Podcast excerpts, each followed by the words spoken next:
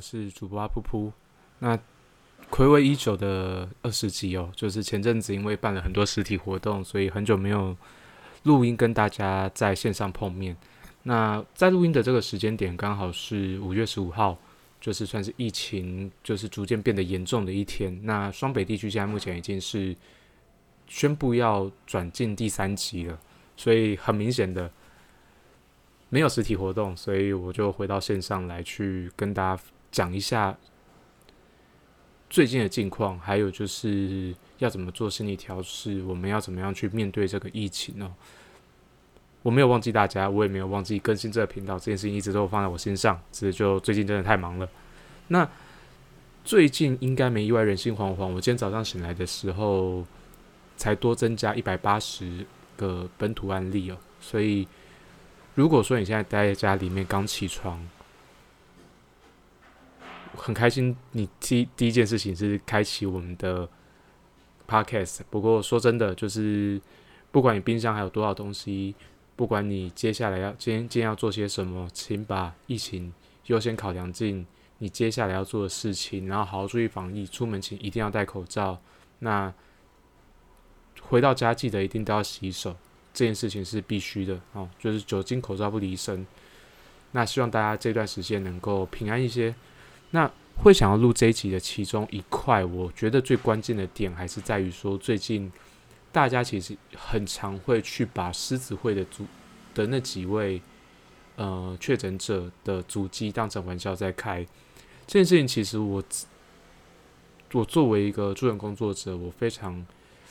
受到污名化这个议题在影响到我的工作，所以我认为，我觉得在这个时间点，我还蛮适合作为，呃，不管你是觉你觉得我是社会工作者也好，或者是那个智商心理师、专业助人工作者也好，我觉得这件事情是还蛮值得去讨论，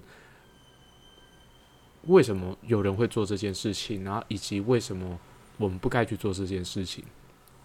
第一个。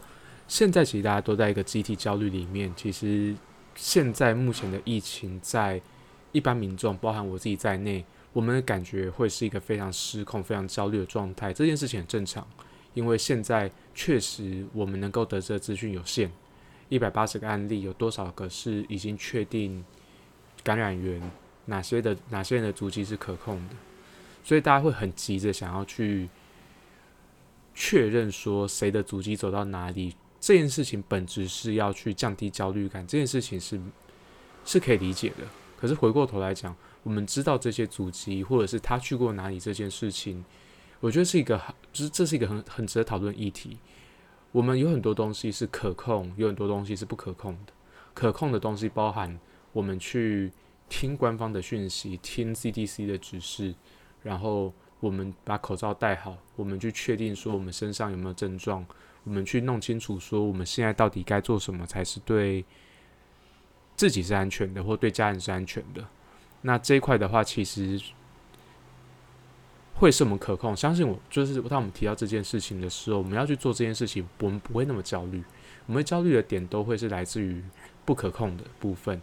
举例来讲，像确诊者主机身边有多，就是我们我们到底离那些确诊者到底有多近，然后。肺肺炎病毒到底会不会再次变种？然后我会不会被感染？这些事情是不可控的。那我们在想到这件事情的时候，相对来讲都会比较焦虑。可是，即便我们焦虑，这些事情还是不可控。可是回回过头来讲，我们稍早有看到一篇，算是懒人包吧。那个里面在提到，就是当我们戴上口罩，我们跟确诊者对话，我们我们的。被感染的区域可能都会下下下降六十到七十 percent，然后如果说我们有就是有就是如期去注射疫苗的话，那个又可以再下降，所以我们其实是有办法透过我们可控的东西，让我们风险降低，而不是回过头来讲去控制这些人，要求他们让我们的风险降低，这是两个完全不一样的状态。那相对来讲。我们从一个我们可控的东西出发，去降低我们自己的风险。相对来讲，我们比较不容易那么焦虑，而且我们确实可以达到这个目标。所以，如果说你现在很焦虑，去想想看，现在到底有哪些东西是可控的？你可以待在家里面，你可以回到家的时候记得洗手，你出门的时候戴着口罩。那在密闭空间避免与人交谈，维持社交距离，这件事情是可控的。那这些东西做好，基本上你真的要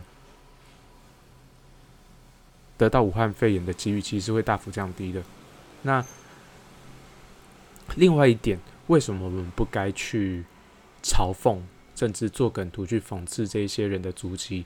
我们稍微让自己稍微深呼吸一口气，五秒钟。喘息一下，你现在可能真的很焦虑。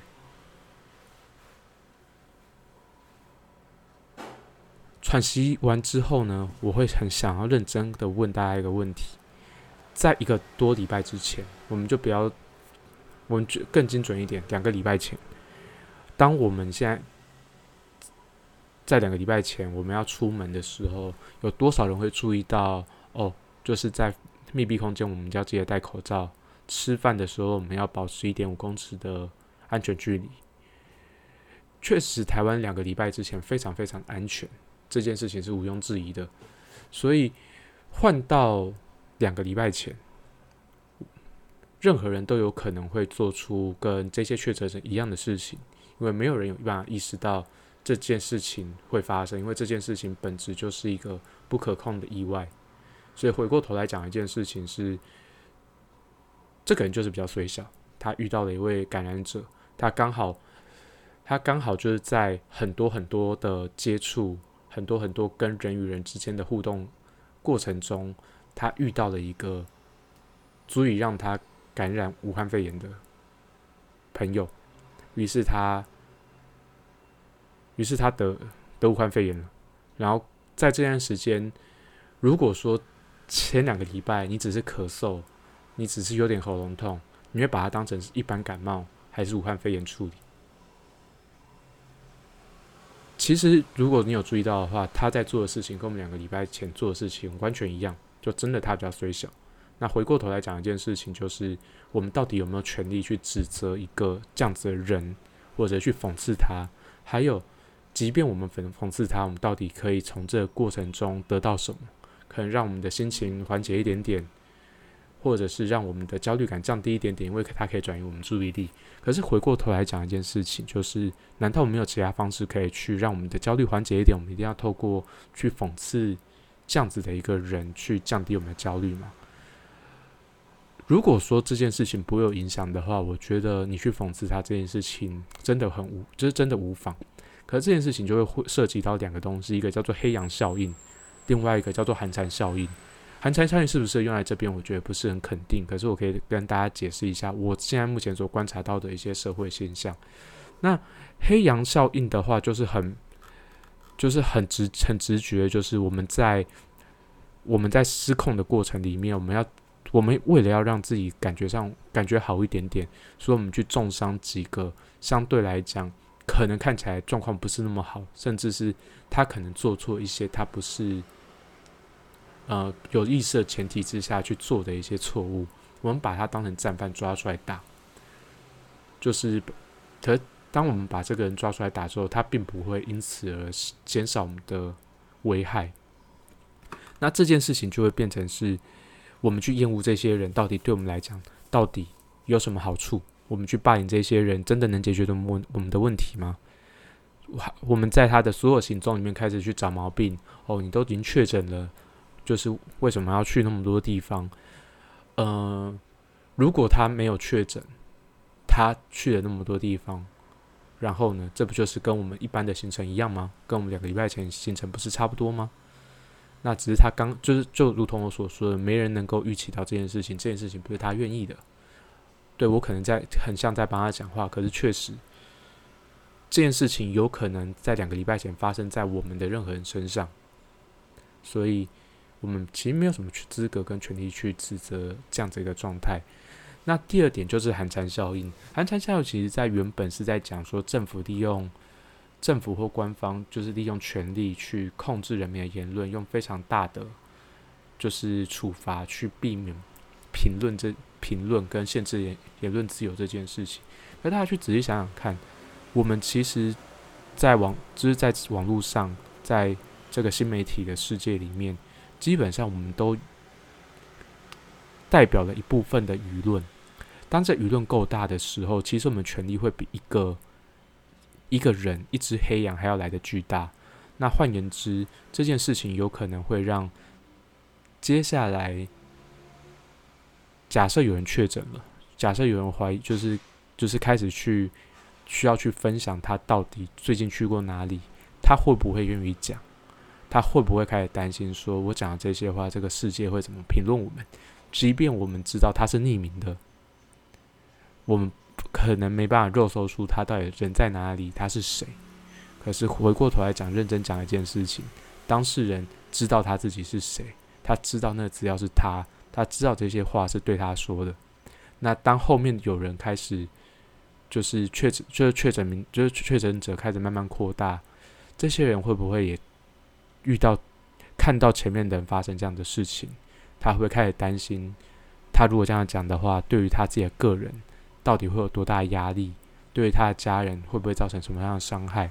这些东西都有可能会增加防疫的难度，去调查的难度，所以不要觉得好玩，不要觉得好笑。你可能现在是正在增加我们台湾在做防疫工作的难度。好，我们现在已经在一个很艰困的环境了，所以不要再增加我们的难度。我们现在已经是可能已经调到 difficult 等级，我们不需要让它变成就是 hardcore 或者是 very difficult 或者是宙死模式。所以今天，尤其这几个周这几个周末，就是请大家就是务必遵守 CDC 的防疫规范，然后请务必就是出门的时候记得戴口罩，记得随时消毒。如果说有任何的发烧或身体不适，请赶快去医院进行检查。再重复一次，就是刚刚我们所收到的讯息，目前有一百八十个。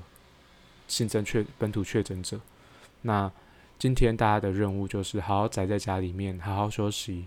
这个礼拜我相信大家也累坏了，也很焦虑。或许可以打通电话给身边你在乎的人，去聊聊就是最近的焦虑感。然后勤洗手，然后好好的照顾自己。这段时间很不容易，可相信台湾一定会度过。祝福大家一切顺利。这是今天的 podcast，拜拜。